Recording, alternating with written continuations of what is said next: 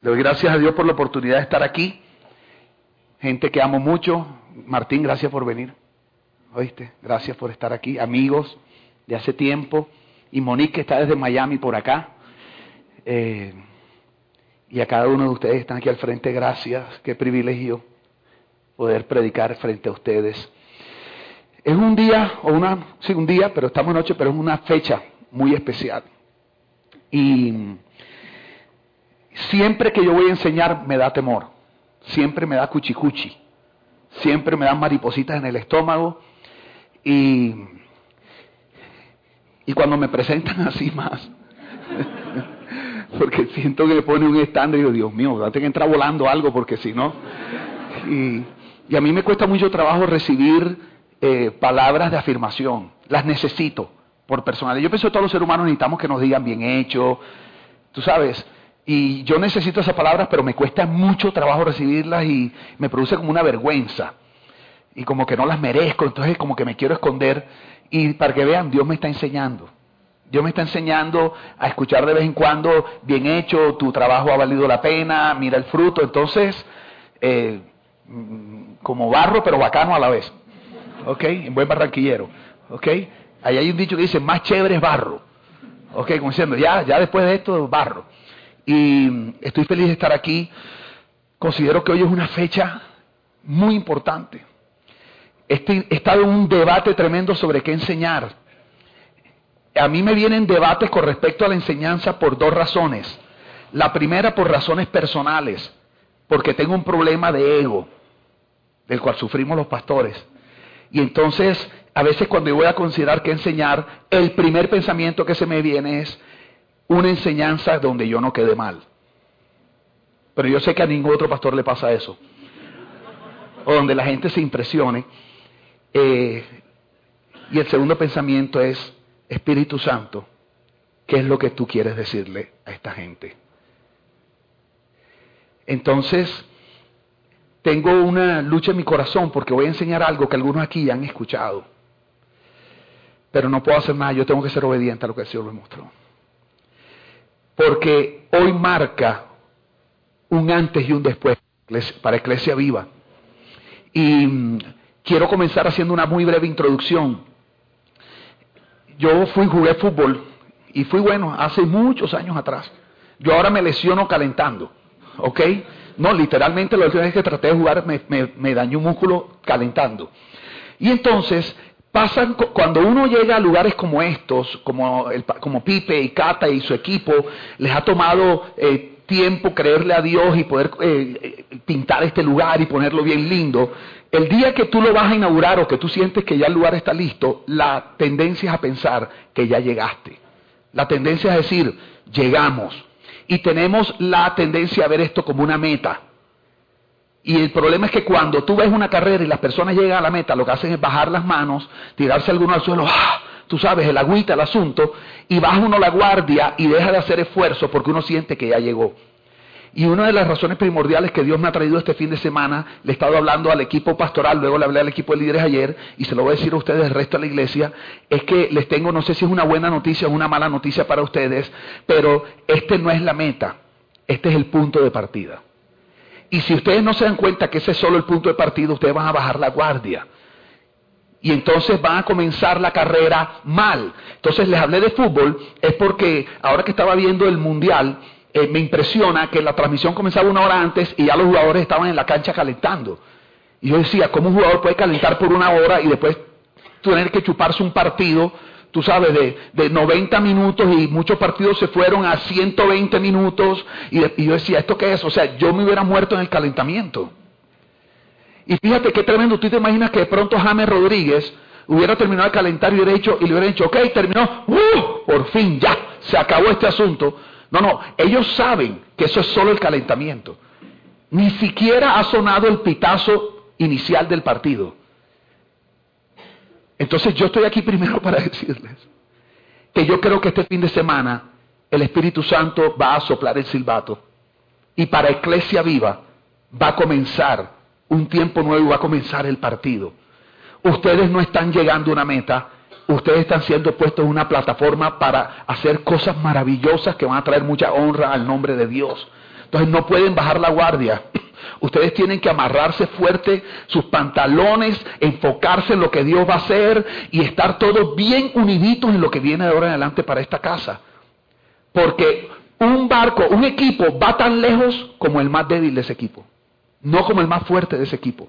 Siempre el más débil determina hasta dónde llega esa institución o ese equipo. Por lo tanto, es muy importante que todos ustedes entiendan cuál es su lugar, estén bien enfocados en lo que viene, porque dile al lado, este es un nuevo tiempo. Dile, este es un nuevo tiempo. Y bueno, voy a, a la enseñanza, les voy a dar tres enseñanzas en una. Pero no voy a terminar tarde, no se preocupen, les prometo que antes de las 3 de la mañana salimos de aquí. ¿Ok? No, ahorita, ahorita estamos afuera. Eh, de unos años para acá, sobre todo del, de septiembre, octubre del año pasado, Dios me ha estado inquietando mucho con algo que se ha convertido en el libro que estoy escribiendo en este momento. El libro se llama Real y dio pie para unas conferencias que hacemos en Miami.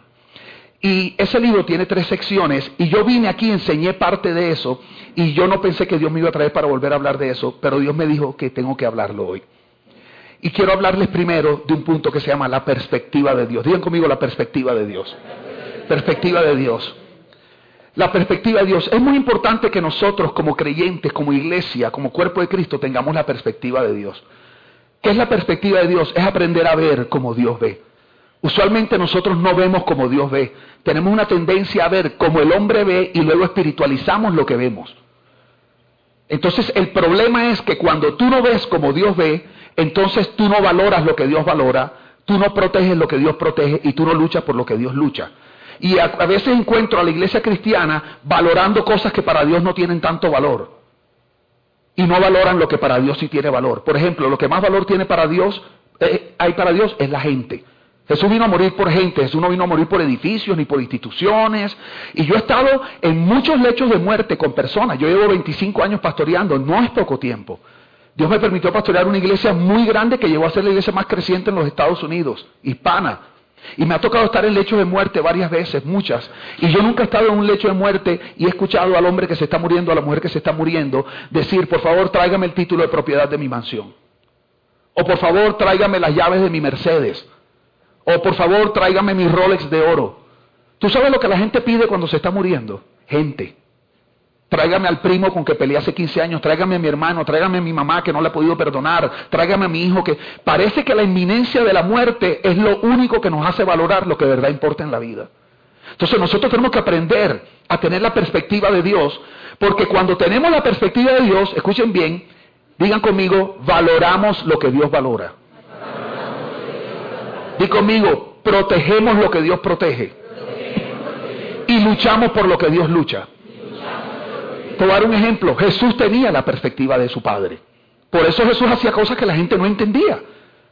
Jesús hacía cosas y la gente decía, pero este hombre, ni siquiera sus discípulos lo entendían. Esa es la razón por la cual Jesús en la cruz dijo, Padre, perdónalos porque no saben lo que hacen. Porque era verdad, no sabían lo que estaba haciendo, y él lo que está diciendo es, aunque estos verdugos y toda esta gente sabe que yo estoy siendo juzgado injustamente porque Pilato dos veces dijo, no he hallado nada contra este hombre, Jesús no se refería a eso. Jesús no está diciendo que injustos son ellos o no es que ellos no escucharon a Pilato cuando dijo que esto era injusto. Lo que Jesús está diciendo es, ellos no tienen ni idea de lo que están haciendo. Ellos no saben el propósito eterno que hay detrás de lo que está pasando y que ellos necesitan hacer lo que están haciendo para que se cumpla el propósito tuyo. Padre, te pido por favor, perdónalos porque no saben lo que hacen. Y cuando nosotros no vemos como Dios ve, nos resentimos más fácilmente, no entendemos cómo Dios usa a algunas personas y no nos damos cuenta cómo los dolores de la vida y los momentos difíciles son necesarios para el propósito de Dios. Y si nosotros viéramos como Dios ve, en vez de estar resintiéndonos, le daríamos gracias a Dios por la gente, no que nos ancla, que con sus traiciones nos empujan al propósito de Dios. Y cuando Pilato le dice a Jesús, Pilato estaba en un rollo, porque Pilato dice, ¿Qué hago con este hombre? La esposa le había hablado a Pilato. ¿Cuántos hombres saben que cuando nuestra esposa nos da una advertencia?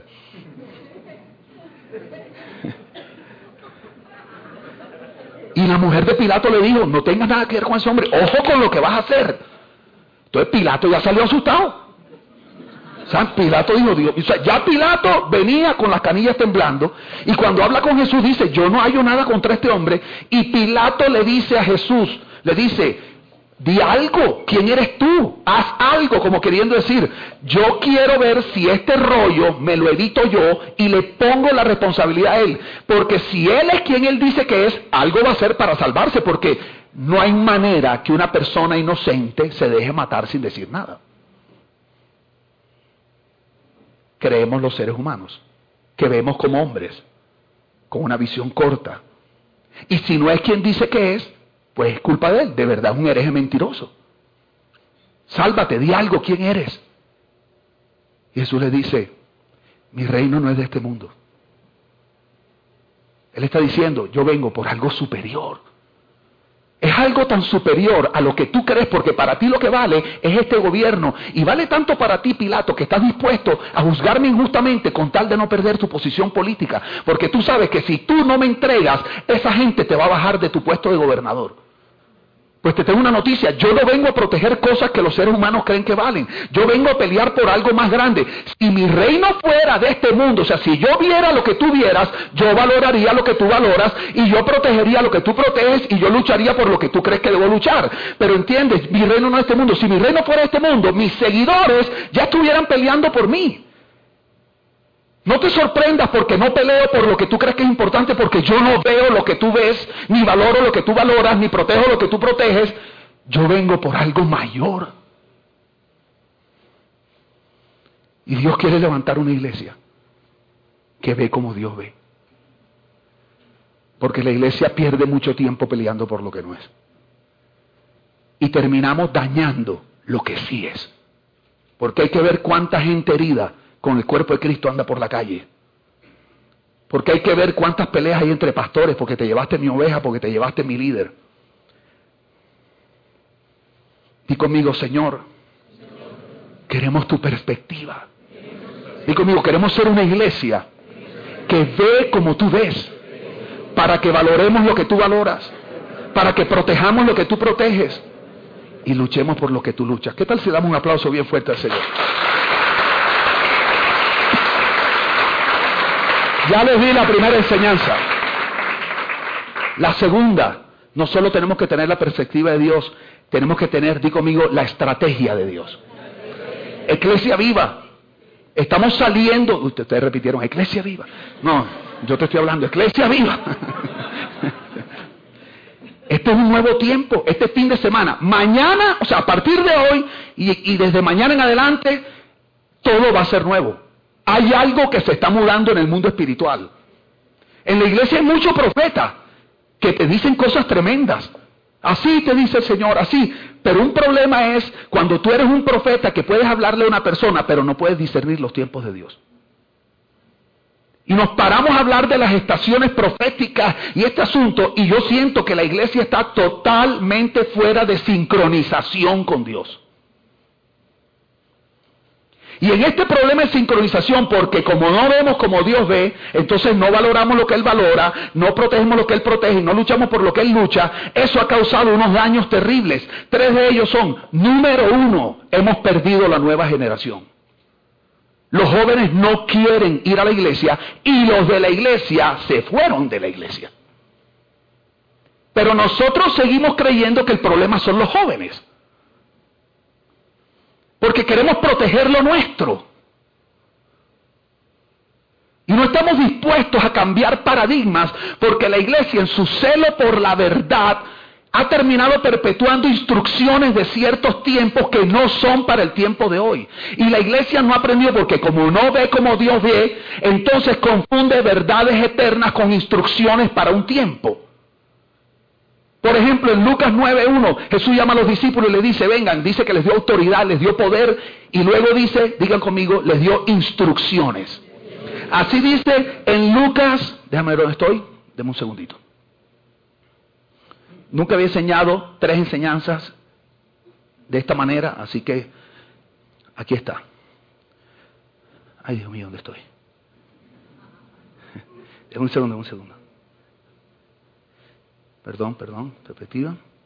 Aquí está. Lucas 9.1 dice, cierto día Jesús reunió a sus doce discípulos y les dio poder y autoridad para expulsar a todos los demonios y sanar enfermedades. Luego los envió para que anunciaran a todos acerca del reino de Dios y sanaran a los enfermos. Les dio las siguientes instrucciones. Diga conmigo instrucciones. Y ustedes conocen las instrucciones, no lleven bolsa, no lleven espada, no lleven capa, no, me dicho, no lleven nada, pues. Y los mandó a establecer el reino. Y cuando vuelven, Jesús les dice, ¿cómo les fue? Maravilloso. Los demonios se salían huyendo, los, endemoniados fueron liberados, los enfermos fueron sanados. ¡Wow! ¡Qué tremendo! ¿Le faltó algo? Nada. Y luego avanzas unos años y llegas a Lucas 22.35. ¿Cómo sé yo que tenían que haber pasado por lo menos un año, año y medio? Porque Lucas 9.1 es la primera vez que Jesús los llama a servir. Lucas 22.35 fue justo antes de que lo entregaran. Tiene que haber pasado un tiempo ahí. Y Jesús les dice en Lucas 22, ¿ustedes se acuerdan cuando yo los mandé? Claro que nos acordamos. Claro que nos acordamos. ¿Le faltó algo? Nada. ¿Sabes qué pasó por la mente de los discípulos? Escúchame. Lo que pasa por la mente nuestra cuando Dios nos habla algo, lo ponemos en práctica y funciona. Que creemos que esa es la clave. Y te aseguro que ellos dijeron, de seguro nos va a mandar otra vez y nos va a recordar las instrucciones. Porque las instrucciones funcionaron. Y Jesús les dice, pero ahora, digan conmigo, pero ahora. Si ves que esas dos palabras cambian todo. Pero ahora les digo, lleven capa, lleven espada, además si pueden lleven dos, lleven bolsa. Y los manda a hacer casi lo mismo con unas instrucciones, digo conmigo, diferentes. Pregunta, ¿por qué les dio instrucciones diferentes? Porque era otro tiempo. Si ves que la iglesia, en vez de vivir en el ahora de Dios, vive en el entonces de Dios. Porque creemos más en 1 Satanás 3.28. ¿Sabe cuál es ese? Más vale malo conocido que bueno por conocer. Porque el ser humano todo lo que no entiende le da temor y prefiere lo que ya conoce y lo que ya le funcionó. Y hemos, hemos, creado una iglesia ineficaz. Entonces hemos perdido la nueva generación. Porque la nueva generación no entiende el idioma del entonces, tiene un idioma diferente. Porque aunque Dios no cambia, el idioma de las generaciones sí cambia. Entonces si nosotros no metemos la diferencia entre verdades eternas de Dios que debemos luchar hasta la muerte por protegerlas y, e, e instrucciones que son para un tiempo, vamos a confundirle y vamos a tener una iglesia que está protegiendo instrucciones y desprotegiendo verdades.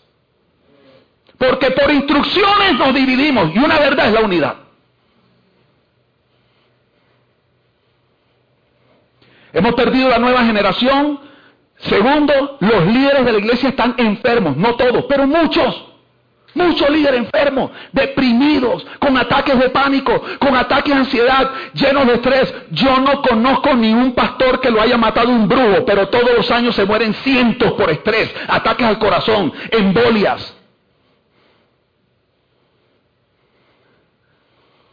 Y tercero, perdimos la capacidad de impactar la cultura.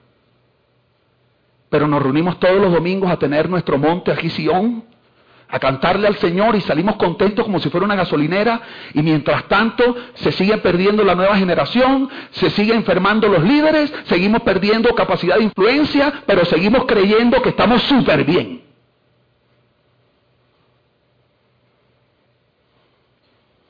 Viene bien romántico hoy. Tenemos que aprender a ver cómo Dios ve. Porque estamos valorando lo incorrecto, luchando por lo que no es. Entonces eso nos lleva a preguntarnos, ok Señor, ¿y cuál es la estrategia? ¿Cómo, fue tu estrategia, Señor? Necesito que me vayas llevando con el tiempo. ¿Ok? ¿Me avisas a medianoche para yo de una? No. Ok. ¿Estamos, ¿Estamos aprendiendo algo? Ok. Perdónenme a los que ya más o menos escucharon esto, pero es lo que Dios dice. Juan 17, 18, Jesús dice, así como tú me enviaste al mundo, yo los envío al mundo. Estoy leyendo la nueva traducción viviente. Así como tú me enviaste al mundo, yo los envío al mundo. La connotación es de la misma manera, o sea, con la misma estrategia. Eso está diciendo, de la misma forma que tú lo hiciste, de la misma forma lo hago yo. O sea, no se está refiriendo a como tú me enviaste, yo los envío, sino de la misma manera, con la misma estrategia, de la misma manera que tú lo hiciste conmigo, de la misma manera y con la misma estrategia yo lo hago con ellos.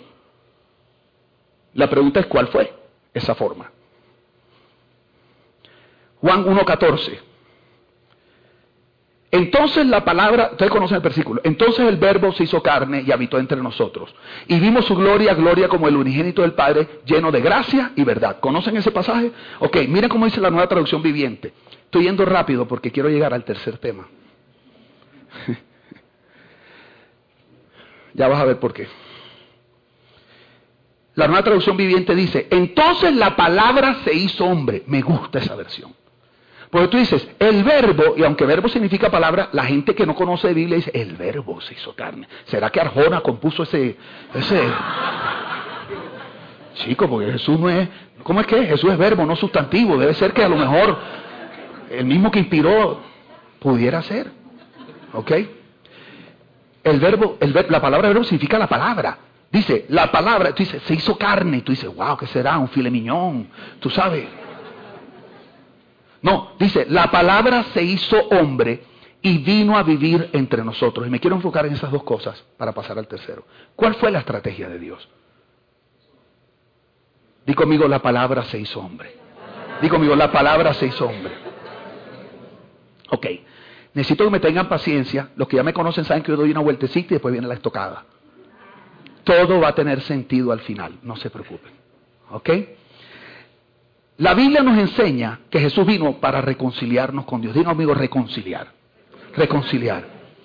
Si ves, la Biblia enseña que por el pecado el ser humano quedó separado de Dios.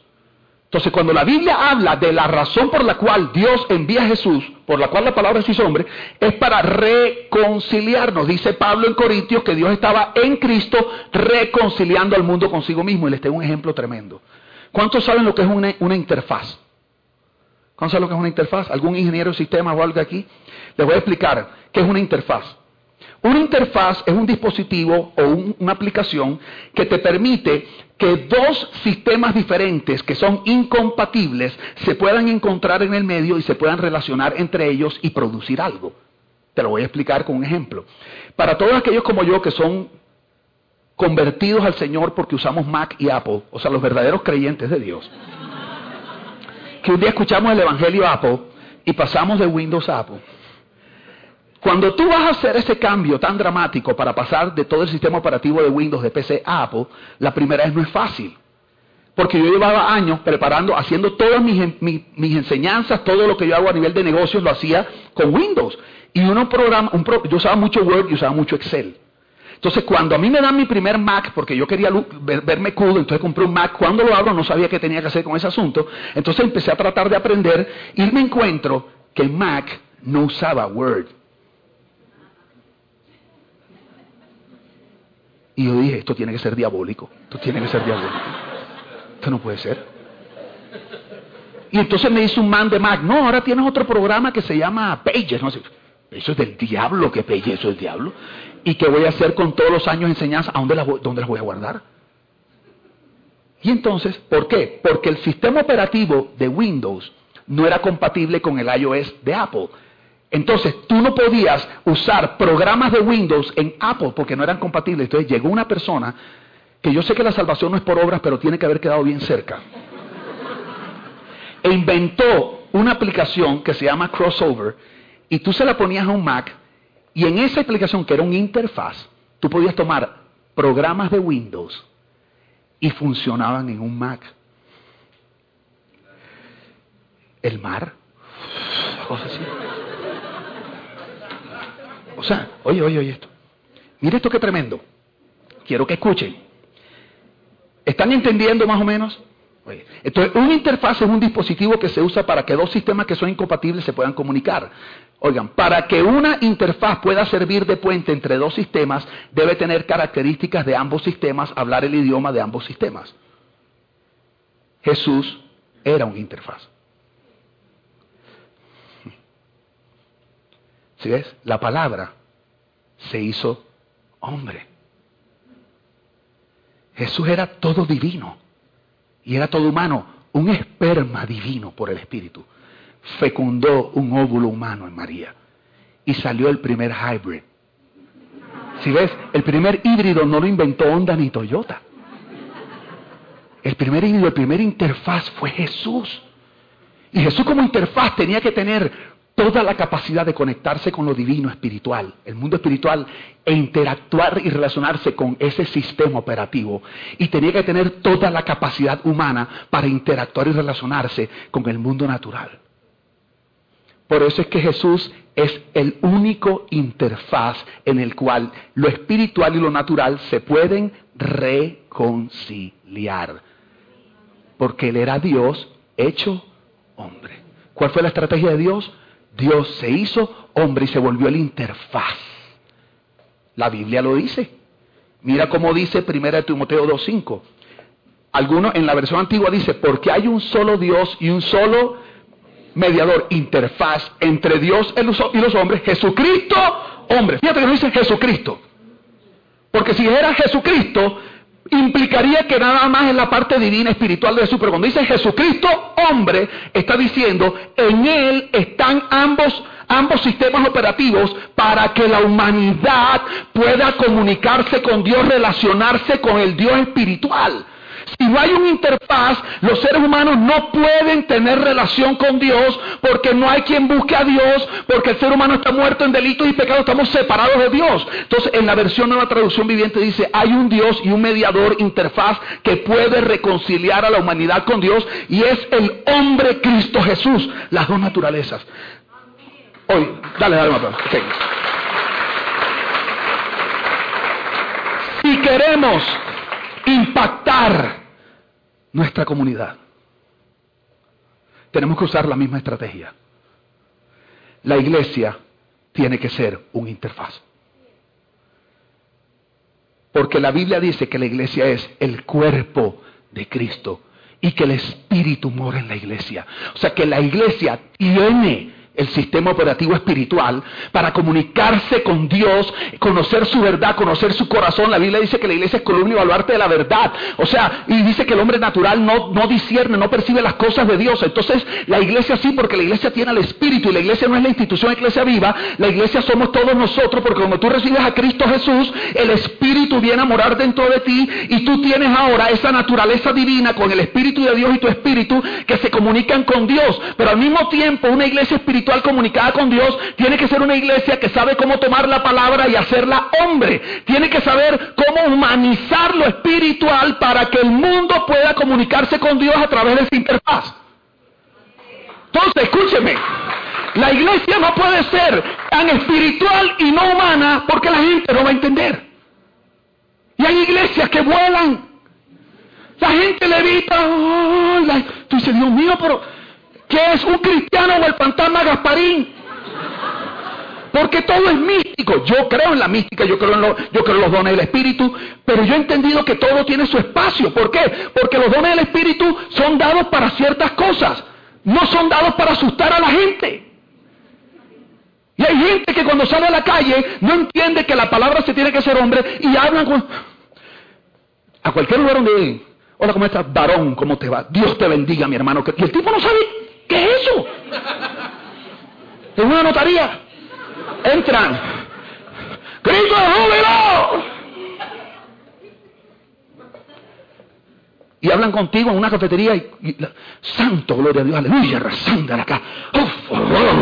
lo siento, lo siento, su presencia son... Y tú te preguntas por qué no te entienden cuando les hablas de Dios.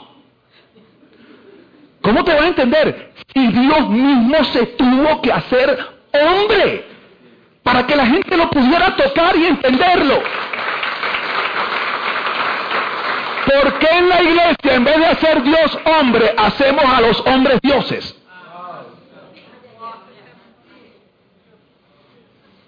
Los intocables. Venía yo bajándome de una, ¿para qué? Tronco de prédica en Francia. ¿De verdad? ¿Para qué tronco? De esa que tú dices, y me ponen una escudera a mí me molesta ese asunto los escuderos y todo este asunto. Yo entiendo gente, pastor, le ayudo. Pero, oye, e-, es una exageración. Tú necesitas seis escuderos para ir a hacer pipí al baño. Porque es así. Pues es que tú dices, Dios mío. Entonces me y la mujer me molestaba y Jessica que la tenía así como que la ahorcaba, porque la mujer andaba como muy cerca. Mi mujer estaba así como, como lo toque el asesino. Esa ha sido una escudera, ¿verdad? Y la mujer viene así y me va acercando. Había una gente de Camerún vestidos con su traje africano y todo, y cuando yo los veo, me abrazan, oh pastor, y me abrazan y dice, apóstol, cuidado que no lo toquen porque le roban la unción. Yo me volteé y le dije, aquí la única que me está robando la unción eres tú.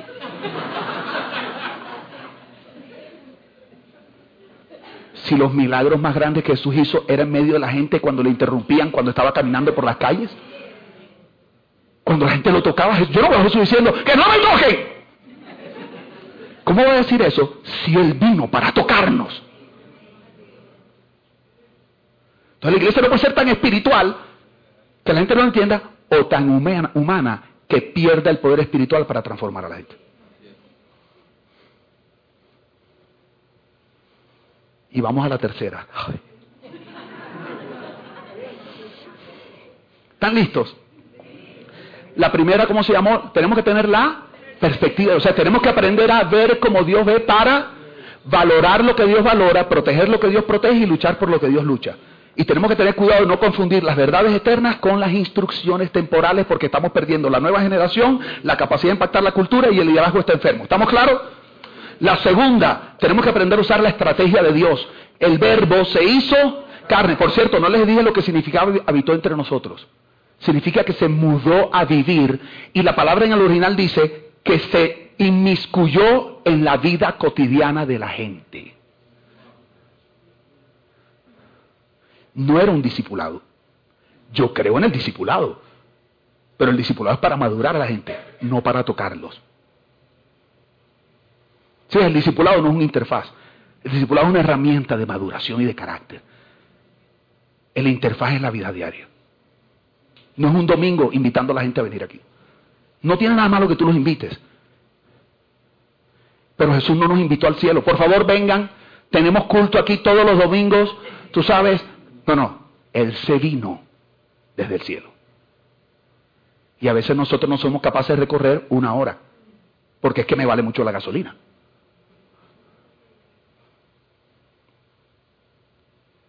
Y la tercera se llama la motivación de Dios. ¿Qué le motivó a Dios a hacer todo esto? ¿Están listos? Les estoy dando todo el libro, pero como ustedes no lo compren cuando yo, cuando yo lo escriba, no vuelvo aquí más nunca.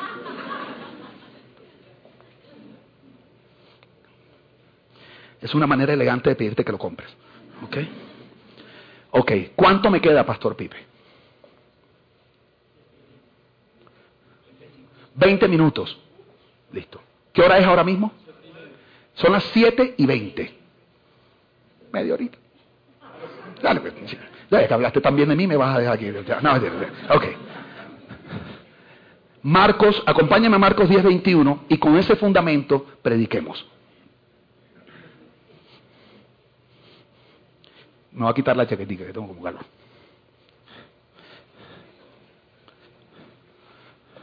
Está caliente. La chaqueta, ¿no? Dice Marcos 10:21. Jesús, bueno, esta es la historia del joven rico que viene a hablar con Jesús. ¿Se conoce la historia? maestro bueno, ¿qué debo hacer para heredar la vida eterna? Ta, ta, ta, y se comienza una conversación. Y luego de la conversación dice esto, Jesús mirándolo, le amó y le dijo, digan conmigo, Jesús mirándolo, le amó y le dijo. Otra vez digan, Jesús mirándolo, le amó y le dijo. Comenzamos diciendo que Dios no ve como nosotros. Jesús se encuentra con este joven rico y dice que después que hablaron, dice que Jesús lo vio. Pero como él no ve como nosotros, no fue que lo vio pecador y lo vio, sino que Jesús le hizo un scan y fue directo al corazón. Porque Jesús hace eso. Nosotros a veces nos interesa más lo que está por fuera que lo que está por dentro. A veces. La Biblia dice que tenemos este tesoro precioso en vasijas de barro. Parece que a la iglesia le incomoda más la vasija de barro que el tesoro. Y cuando vemos vasijas que no se parecen a nosotros nos da rabia. No es el tema de hoy. Pero dice que Jesús lo vio. Y le hizo un scan. Y cuando llegó al corazón, parece que subió materialismo, ambición, inseguridades, todo eso. Y cuando Jesús vio eso, dice, Jesús mirándolo, digan conmigo, le amó. Esto es tremendo. No dice, Jesús mirando sus inseguridades, su materialismo, todo ese orgullo, se molestó y se ofendió de ver una persona tan carnal. No, no, no. Precisamente por la condición en que lo vio, fue que lo amó. Y después de que lo amó, le dijo. Entre el ver y la acción está la motivación. La motivación de Dios para hacer todo lo que ha hecho siempre ha sido el amor. No hay otra.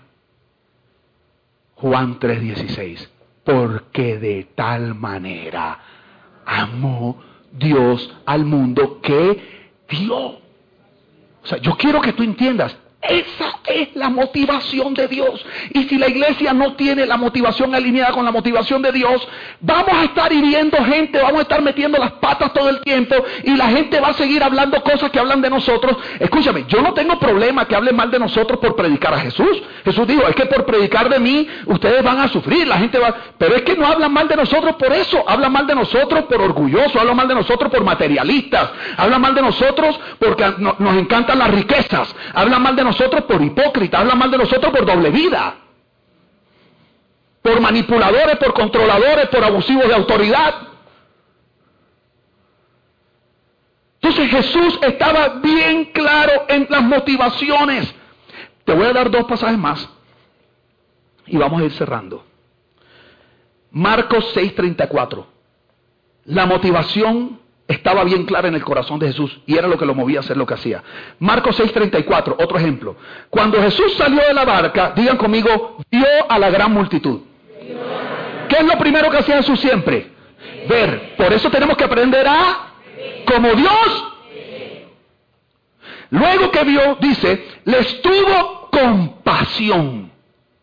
Lo segundo, perdón, sí, y tuvo compasión de ellos porque eran como ovejas sin pastor. Entonces comenzó a enseñarles. Ese es el proceso. Jesús ve la condición del corazón, le produce compasión, le produce deseo de amar y en ese momento va a la acción. ¿Me estoy haciendo entender? Yo me pregunto cuántas cosas nosotros hacemos motivados por el amor o por la ambición o por tener un buen nombre en la ciudad o por ser reconocido como la iglesia que está así como pegando ahora así como a lo último, tú sabes, como de moda. Les tengo uno más. Mateo 9:36.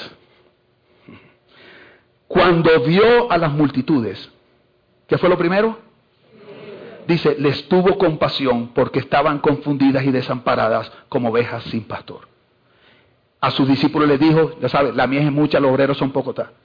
Aquí me voy a detener, esta es la prédica. Pregunta, ¿En qué condición tú crees que estaban las multitudes que Jesús vio? En palabras de hoy. Y no, esa palabra está muy elegante. Desamparadas. Cuando tú sales al mundo, tú no dices, mira qué comunidad tan desamparada. Cuando tú ves a personas en medio de inmoralidad sexual, en medio de los rollos, los vicios, tú dices, ay, tan desamparado y tan confundido, ¿eh? Tú no dices así. Drogadicto inmoral. Porque nosotros no vemos como Dios ve. Y nosotros vemos el pecado de la gente. Y Jesús ve la condición de su corazón. Lo que para nosotros es un drogadicto, quiero que escuches, para Jesús es una persona confundida y desamparada porque está como oveja sin pastor. Quiero que me escuches. Lo que para nosotros es un transgénero o lo que sea, lo que tú para Jesús es una persona que está confundida y desamparada porque está como oveja sin pastor. Para lo que nosotros es un adúltero fornicario, para Jesús es una persona que está confundida y desamparada porque está como oveja sin pastor. ¿Qué quiero decirte? Que mientras la iglesia se anda enfocando en el pecado de la gente, Jesús sabe que la raíz no es el vicio. Él sabe que la raíz no es la inmoralidad sexual. Él sabe que ese no es el problema. El problema es que no conocen a Dios. Porque cuando dice como oveja sin pastor, no es sin pastor, pastor José Víctor, pastor Pipe, es sin pastor. Y Jesús sabe que cuando una persona no conoce a Dios, la secuencia lógica es que va a estar desamparado.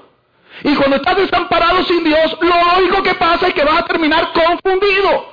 Lo que pasa es que la confusión del ser humano a causa del desamparo por la lejanía de Dios se manifiesta diferente. En uno es arrogancia, en otro es egoísmo, en otro es envidia, en otro es droga, en otro es adulterio.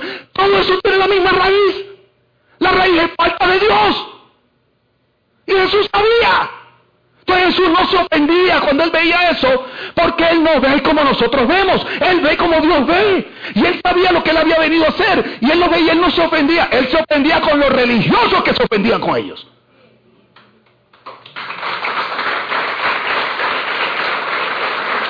En el único lugar de la Biblia donde veo a Jesús en buen barranquillero berraco. No son más paisas. Con la piedra afuera. Con la checa afuera era cuando él veía la hipocresía de la gente religiosa que decía conocer a Dios. Él no le pasó eso con los pecadores, porque él sabía que el problema no era el pecado. Me refiero a acciones pecaminosas. Era un ser humano que no tenía a Dios. Y el resultado lógico es desamparo y confusión. Si nosotros no entendemos eso, vamos a salir a tratar de cambiar a la gente. Pero esa no es la raíz. Es que están lejos de... Por lo tanto, lo que la gente necesita para cambiar no es cambiar, es acercarse. Porque cuando se acercan a Dios y en conocer el amor incondicional de Dios van saliendo del desamparo de la humanidad. Y en la medida que van conociendo a Dios, salen del desamparo, el Espíritu Santo los va liberando de la confusión. Entonces, por eso es que Pablo dijo que Dios estaba en Cristo reconciliando el mundo consigo mismo y nos ha encomendado a nosotros, dice, este maravilloso mensaje, ministerio de la reconciliación. Dice, como si Dios rogara a través nuestro, reconcíliese con Dios. El mensaje de la iglesia, la iglesia no fue puesta para cambiar a la gente. La iglesia fue puesta para hacer a Dios hombre y en la manifestación real del amor de Dios que los pecadores se reconcilien con Dios porque lo único que cambia a la gente es Dios. No es la iglesia.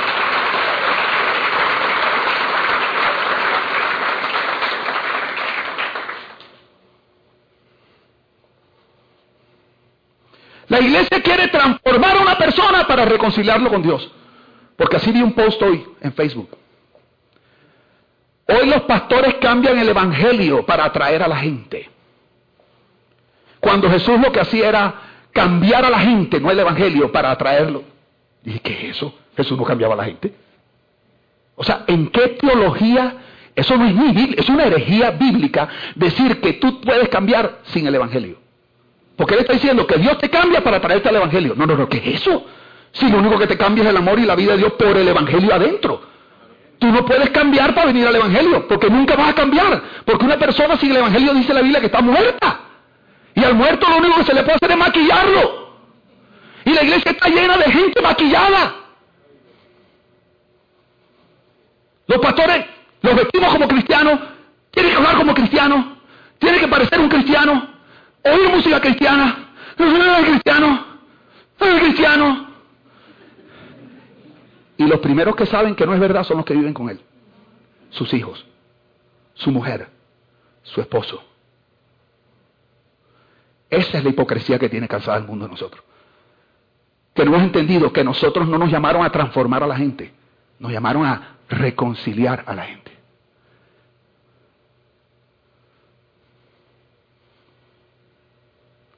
¿Puedo dar la estocada final?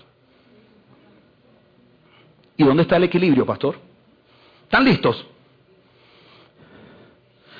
Porque este es el problema, quiero que me escuchen. Antes de ir a ese, una, última pepa de aguacate para dejártela ahí. El problema es que la iglesia ha tenido más celo por la verdad que amor por el pecador. Se lo vuelvo a decir. El problema es que la iglesia cristiana ha tenido más celo por la verdad que amor por el pecador. O sea, a la iglesia cristiana le molesta más que una persona no viva de acuerdo como Dios dice, que que una persona esté lejos de Dios, confundido y desamparado.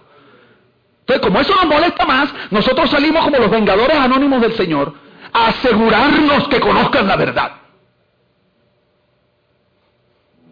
Y eso no funciona.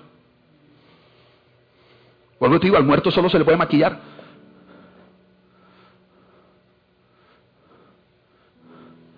Es que nos da rabia cuando alguien no piensa como nosotros.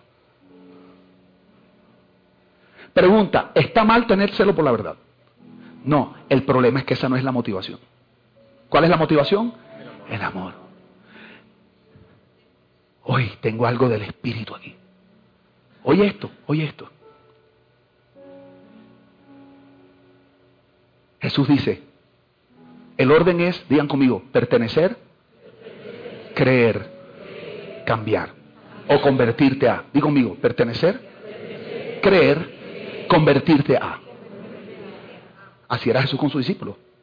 Uy, le voy a volar la cabeza. Te, te, va, te, va, a dar algo raro ahí ahora. ¿Cuántos de los discípulos eran salvos? Ninguno. ¿Cuántos eran cristianos? Ninguno. Eran seguidores. Ninguno. No podían ser cristianos salvos porque el Espíritu no había venido. Y la salvación es un milagro sobrenatural que hace el Espíritu Santo que te lleva de tinieblas a luz. La salvación no es una filosofía, es un milagro de conversión. Y el Espíritu no había venido porque Jesús dice, me tengo que ir para que el Espíritu venga. Y en la Biblia se ve el momento de ellos, de ellos creer realmente a través de lo del Espíritu y todo eso. Pero ¿sabes lo que le dijo Jesús? Ustedes son mis amigos. Ustedes pertenecen. Jesús no le dijo, pruébenme que pertenecen. No, ustedes pertenecen. Esta es tu familia, esta es tu comunidad. En el pertenecer a esa vida de Jesús se empezó a generar un creer, pero un creer genuino, porque ellos veían a Jesús, veían la vida, veían cómo oraba, veían cómo trataba a la gente, veían la congruencia entre sus palabras y sus acciones. Y veían la manifestación del poder de Dios respaldando a Jesús. Y ellos empezaron a creer y decían, wow, por eso tú decías, pero sí será, no será. Oye, verdaderamente tú eres. Todo eso fue un proceso mientras caminaban, perteneciendo. Y al final dijeron, ¿sabes qué?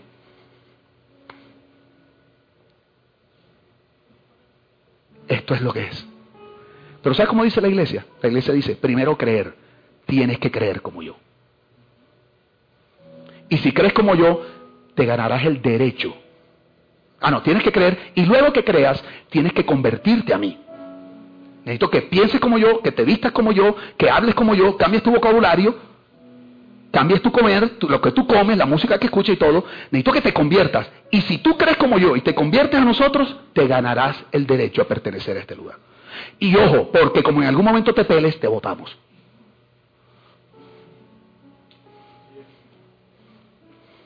¿Dónde está el equilibrio? Los veo tan callados.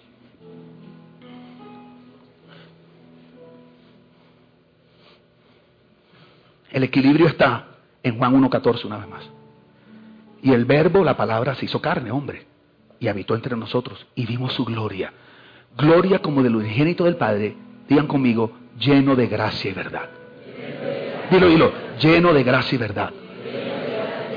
Escúchame, la gracia, el amor incondicional va primero que la verdad. No es más importante, sino que va primero en la secuencia de cómo uno manifiesta la vida de Jesús. No es verdad y gracia, es gracia y verdad. El amor incondicional es lo primero que se le tiene que presentar a la gente, antes que obligarlos a creer en la verdad. Yo no estoy diciendo que no le hables la verdad. Lo que te estoy diciendo es que primero tienen que estar seguros en el amor incondicional antes de tú empezar a martillar la verdad y que si no cambia y que si tú cambias esto y que si uno... Les tengo otro pasaje.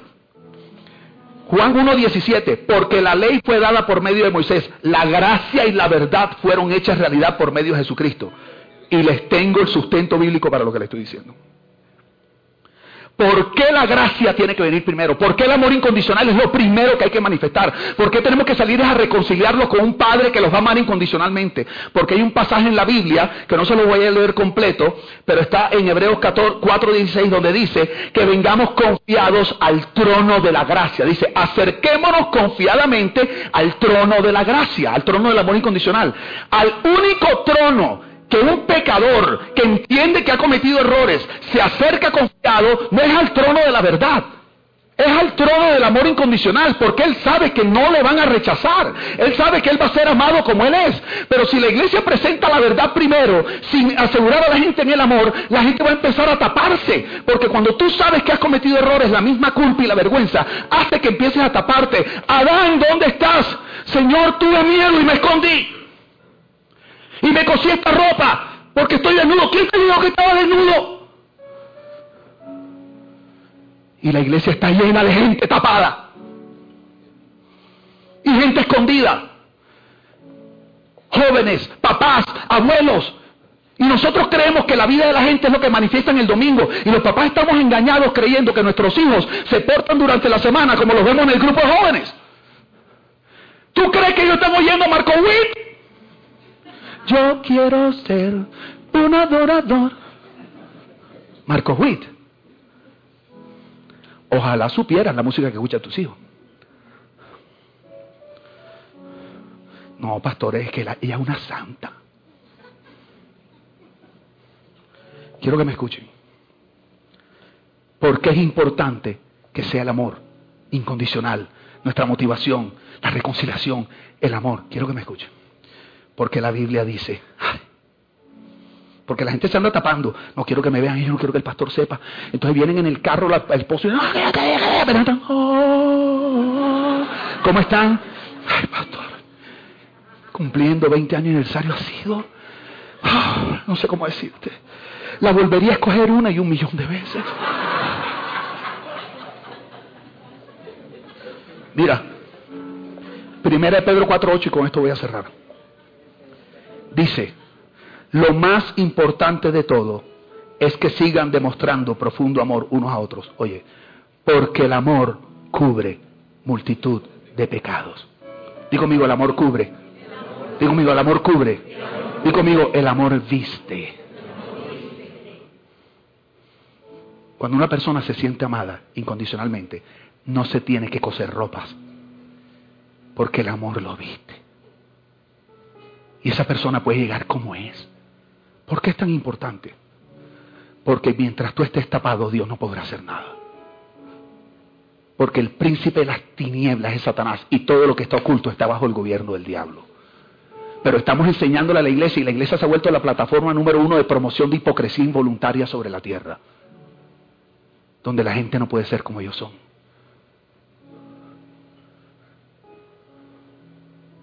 Viene un nuevo tiempo. El mundo de afuera no es el mismo mundo de hace 30 años. Necesitamos ser un interfaz. Pastor, ¿cómo ser un interfaz? Digo conmigo, amor. Digo, amor incondicional. Y luego, verdad. Pero, escúchame, pero la interfaz no es la verdad. Porque el amor es lo que reconcilia, la verdad es lo que transforma. Si ves, la verdad no reconcilia, lo que reconcilia es el amor. La verdad es lo que transforma. La iglesia quiere transformar a gente no reconciliada. Dios no transforma a no reconciliados. Tapado. Hay que ser el interfaz, hay que aprender a hablar el idioma de ellos como Jesús hizo. Jesús ni siquiera hablaba el idioma de su cuna de nacimiento. Imagínate que hubiera hablado el idioma del cielo.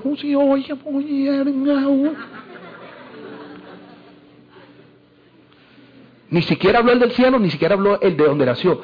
Habló el idioma popular. Porque él era una interfaz. Y él necesitaba que los pecadores lo entendieran.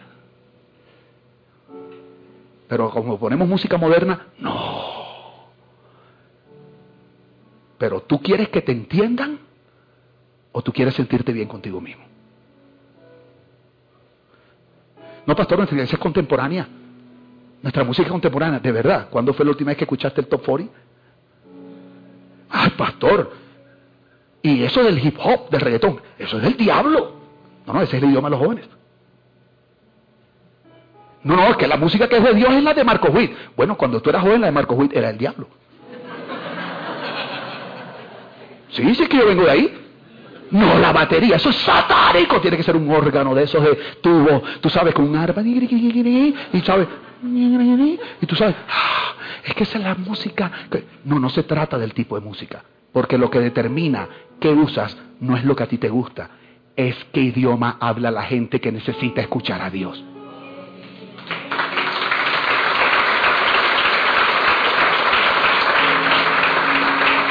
¿Cinco? ¿Cuánto? ¿Cuánto me queda? Diez minutos. ¿Nueve y cincuenta? Ok, listo.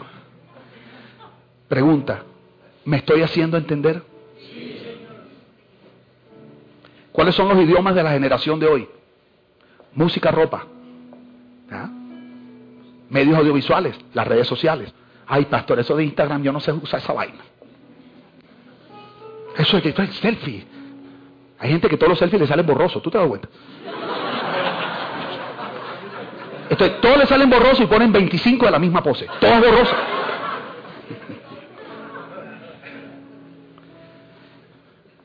La pregunta es,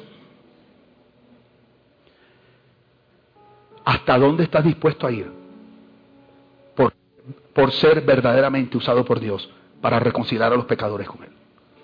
¿Quieres saber hasta dónde estoy dispuesto yo a ir? Aunque te suene terrible.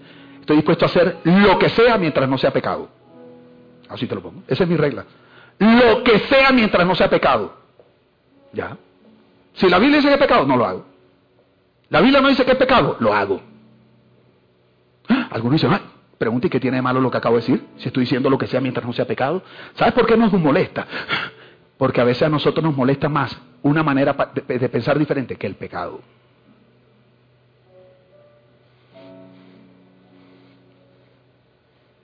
Soy un jean roto. Si la Biblia dice que en el cielo usaban, ¿sabes? Están de ropas de lino fino y resplandeciente. Chico, pero es que Dios no necesita un interfaz en el cielo. Yo necesito interfaz en la tierra. No me salga con ese cuento, men. Ve con esa carretilla para otra persona, ya yo tengo 51, a mí no me vas a comer cuento con eso. Son tus temores. Tu temor a lo desconocido. Tu temor a cambiar. Tu temor a perder lo que has conseguido. Porque en última se resume en eso. Que hay un 53, un 55% de gente afuera que jamás vendrá a este lugar. Jamás. Y la iglesia ama más a los que están aquí que a los que están allá. Y mientras amemos más a los que están aquí que a los que están allá, jamás sentiremos la necesidad de hacer nada para buscarlos. Este es el problema. Es más, amamos a los que están aquí y amamos lo que pasa aquí. Y por eso no queremos que los de allá nos dañen lo de aquí. Ya lo tengo todo bajo control. lo que me ha costado que esto funcione como funciona. Para que venga un pecador a dañarlo.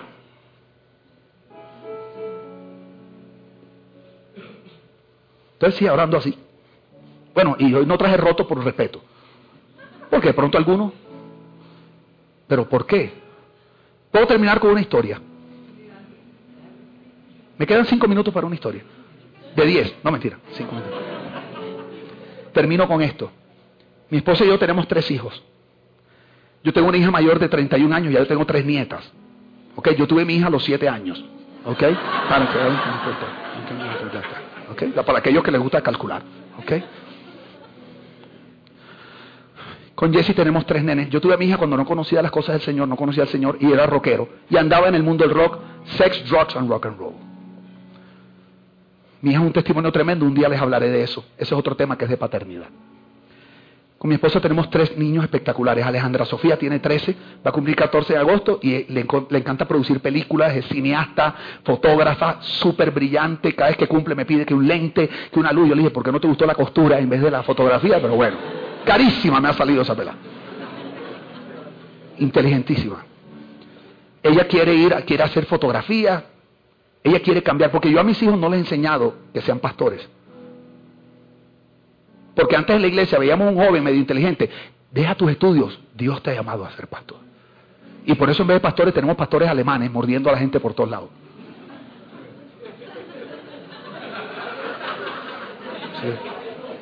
Que están hasta aquí el pastorado. Entonces, ellos, yo les he enseñado a amar a Dios sobre todas las cosas, amar a la gente y darle dignidad a todo el mundo. Y los puse en un colegio de clase media baja, pudiéndolos poner en el mejor colegio, porque no quiero que sean clasistas. Y tercero, a usar sus dones y talentos para cambiar el mundo, para honrar a Dios, en el área que ellos les guste. Alejandra, fotografía. Estefanía me dice, necesito un agente. ¿Para qué? Yo voy para Hollywood. Necesito un agente, necesito grabar unas tiene siete años. Necesito grabar unas audiciones porque ya yo sé que Hollywood se entra con audiciones, tal, tal, y esa es la que quiere ser ingeniera, empresaria, gente. Y Dani, el chiquito. Dice, yo quiero ser pastor. Oye esto. ¿Por qué? Porque yo quiero hablarle a la gente, cinco años, del único y verdadero Dios. Pero oye esto y esto. Llegó un día en el colegio que hacen el día de las profesiones. Este va de bombero, este va de policía, este de ingeniero. Nene, ¿qué quiere ir? De pastor. Pero no los pastores esos barrigones, me dice él, los pastores esos con corbata. Me dijo, yo quiero ser un pastor cool como papi, le dijo a la mamá. Jesse lo ha vestido, tú tienes que ver. Ese man como se viste, tal, y el peinado y la cosa. Y entonces cuando va dice, mami, tengo un problema. ¿Qué pasa? Dice, que mi maestra, en ese colegio, ellos creen que los pastores son como los otros, no como nosotros. Me dice, y no me van a creer porque me van a preguntar de qué está. Yo le voy a decir, pastor, me va a decir que no. Necesito algo que. Entonces mi esposa le hizo un cartel. Que él se lo cuelga aquí. Y tiene cinco fotos. La foto de su papá, con chaqueta y jean rota, todo así, el pelo pintado, recién mutilado, predicando así, en el medio, dice José Víctor Durán, my dad. Pastor José Víctor Durán, my dad. Carl Lenz de Hilson, New York, Judah Smith de allá de, One Church en, Seattle, em, Rich Wilkerson de Boo y esto, y arriba dice, dice, soy un pastor para la nueva generación. Oye esto, oye esto. Y él llega al colegio con su cartelito escondido. Y está por ahí, claro, todo el mundo vestido y él se ve como el propio man, tú sabes, hip hop, cool, así. ¿Y tú de qué estás? Bombero, claro, el man está de rojo con gorro, ¿qué más va a estar de bombero? Policía, eche claro, con la estrella, la vaina, la placa de policía. Y pronto, y ¿tú de qué haces? Yo soy pastor. Y la maestra dice, no, Dani, pero los pastores no se visten así. Y le dice, no, no, no.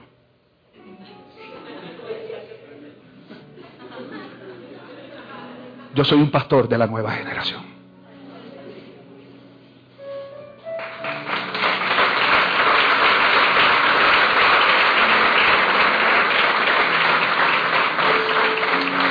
Iglesia viva, este es un nuevo tiempo. Y lo que hay allá afuera no entiende el idioma que hemos hablado por generaciones. Y se están perdiendo. Y yo siento el corazón de Dios diciendo, me duele mi corazón porque están desamparados y confundidos como ovejas sin pastor. Rueguen que Dios envíe. Yo creo, no digo que solo, solo ustedes, pero yo creo que Iglesia Viva tiene un llamado muy especial y poderoso para hacer esa iglesia para la nueva generación.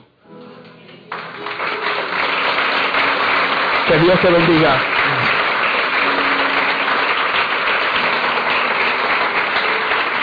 Dáselo bien fuerte a él, dáselo bien fuerte. Vamos, dáselo bien fuerte a Jesús.